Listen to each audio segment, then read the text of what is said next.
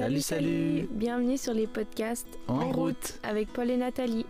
Et aujourd'hui, on aimerait vous donner un petit témoignage qu'on a vécu, nous, pour vous encourager avec Dieu. Alors, en, route.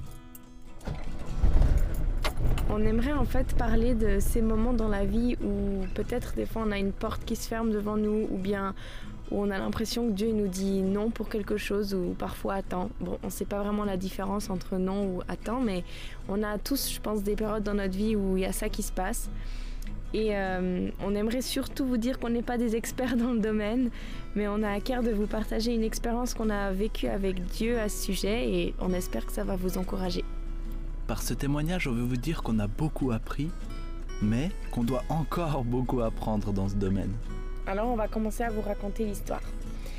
On va commencer euh, en janvier 2022 où bah voilà, il y a eu le début d'un projet que Dieu nous met à cœur et euh, ça impliquait qu'on doive réaménager notre van parce qu'il avait besoin d'être euh, apte pour nous accueillir pendant trois mois. Alors du coup, on a tout recommencé l'aménagement et on y a mis beaucoup d'énergie et aussi pas mal d'argent quand même parce que forcément ça implique de l'argent quand il faut remettre des choses euh, comme il faut euh, matériellement parlant.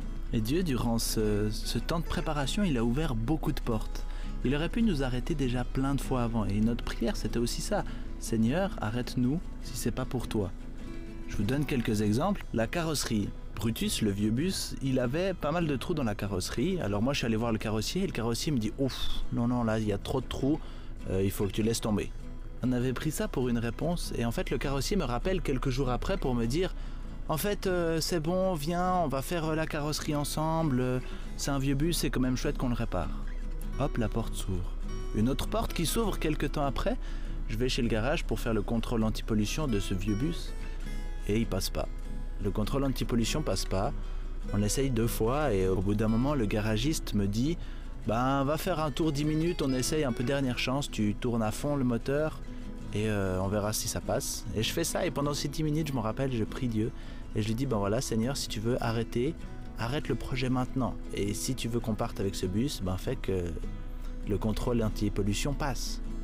Et on arrive et le contrôle anti-pollution passe. À la limite, mais juste il passe. Donc on voit que Dieu, il ouvre des portes. Il ouvre des portes aussi avec mon travail, qui m'accorde des 3 mois de congés non payés.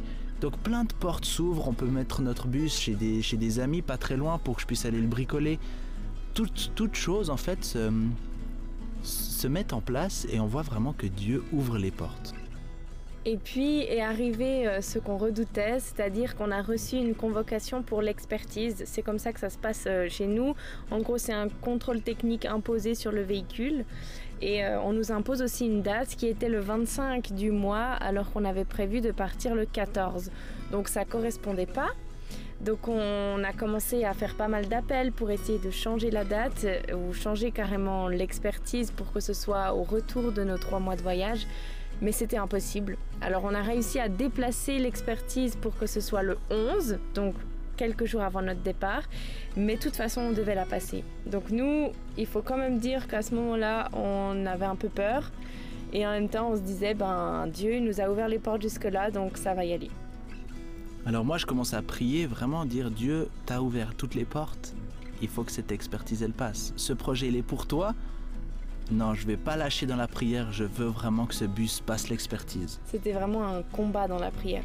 C'était un combat et c'était pas seulement, je priais pas du tout Seigneur que ta volonté soit faite. Non, c'était Seigneur, on va faire ce projet pour toi.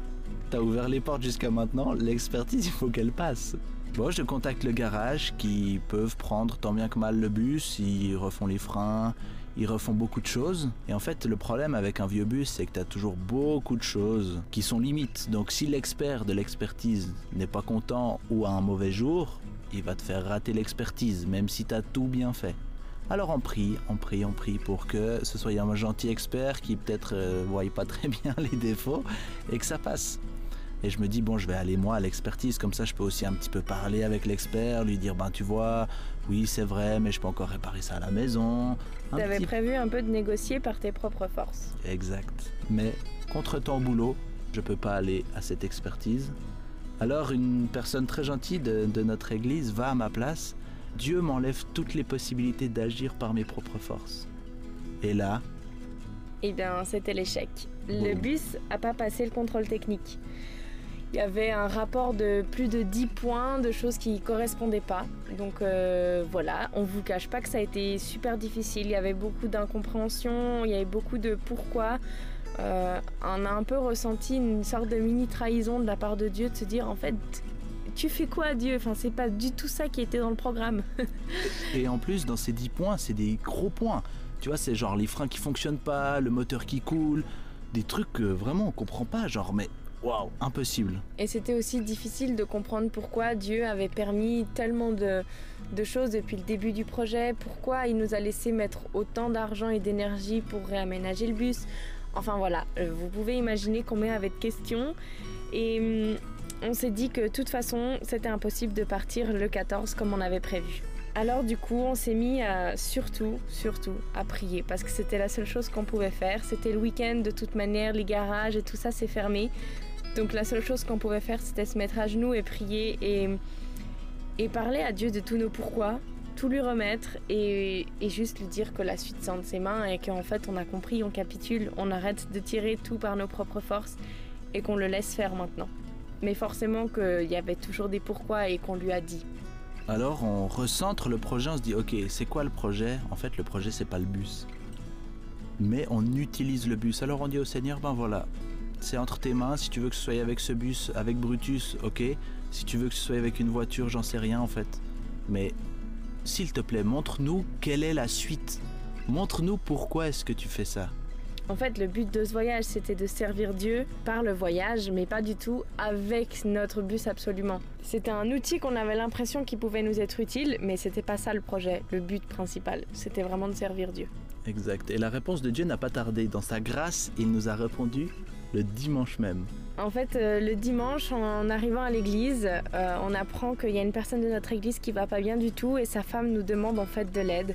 Elle n'avait pas eu le courage de nous demander de l'aide depuis plusieurs semaines et en fait de savoir que notre bus ne passe pas l'expertise, et eh bien pour elle c'était une réponse de Dieu qui lui donnait un bon coup de pied aux fesses pour qu'elle vienne nous, bah, nous demander un peu d'aide dans toute cette situation. Et il se trouve qu'on était dispo cette semaine parce que Dieu nous a arrêtés et pour nous, ça a été en fait juste un détail peut-être, mais vraiment quelque chose qui a donné du sens pourquoi l'expertise n'a pas marché. Dieu voulait nous utiliser encore chez nous cette semaine-là.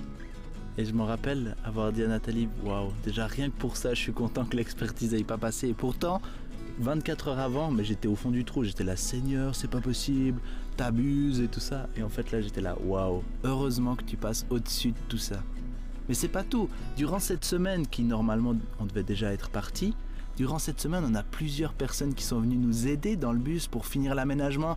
Il y a eu tellement d'aide. C'était une semaine tellement incroyable, tellement bénie. Et là, ça fait trois mois qu'on est parti. Je me dis, mais heureusement, tous ces détails qu'on a fait cette dernière semaine, mais sincèrement, sans tout cet aménagement qu'on a fait là, ça aurait été vraiment autre chose ce voyage. le fait d'être arrêté cette semaine-là, ça t'a aussi peut-être permis de réaliser que Dieu, il t'a mis des gens à tes côtés pour t'aider à réparer le bus, euh, en tout cas l'aménager, et qu'en fait jusque-là, tu n'avais pas forcément accepté l'aide. Et là, Dieu, il t'arrête et il dit, mais Paul, faut que tu demandes de l'aide. exact. Exact. Tout ça pour dire que, au final, ce qui est très important, c'est de faire confiance à Dieu. Oui, dans notre cas, on a pu repasser l'expertise une semaine après, on a pu partir avec une semaine entre guillemets de retard. Mais c'est pas ça qui est important. Ce qui est important, c'est de voir qu'en fait Dieu, il est au-dessus de toute chose et qu'il a tout entre ses mains. Dieu, il est souverain et il prend soin de nous, même quand c'est pour des expertises de bus. On aimerait euh, vous partager maintenant un peu ce qu'on a appris et euh, pour ça, on va vous proposer de lire le verset dans Romains 12, verset 2. À la fin du verset, c'est mis pour que vous discerniez quelle est la volonté de Dieu, bonne et agréable et parfaite. C'est peut-être un peu facile pour nous de raconter euh, tout ça parce qu'en fait ça s'est entre guillemets bien terminé, mais c'est quelque chose où vraiment ça nous a fait beaucoup réfléchir, ça nous a fait réagir, ça nous a fait nous questionner. On réalise que quoi qu'il arrive, la volonté de Dieu, elle est bonne, elle est agréable, elle est parfaite, de toute manière.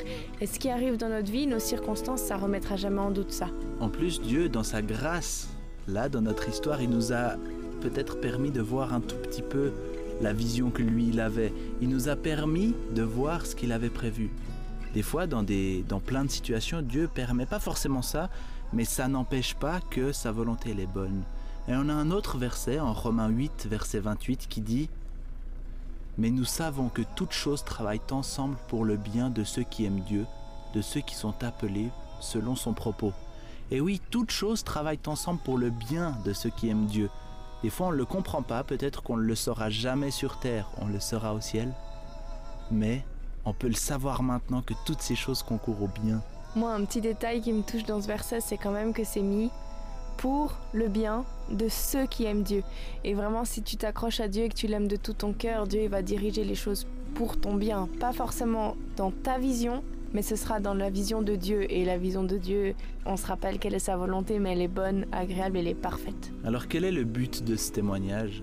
C'est de vous encourager, de nous encourager et de nous rappeler que tout est grâce et qu'on veut regarder à Christ dans tout ce qui nous arrive.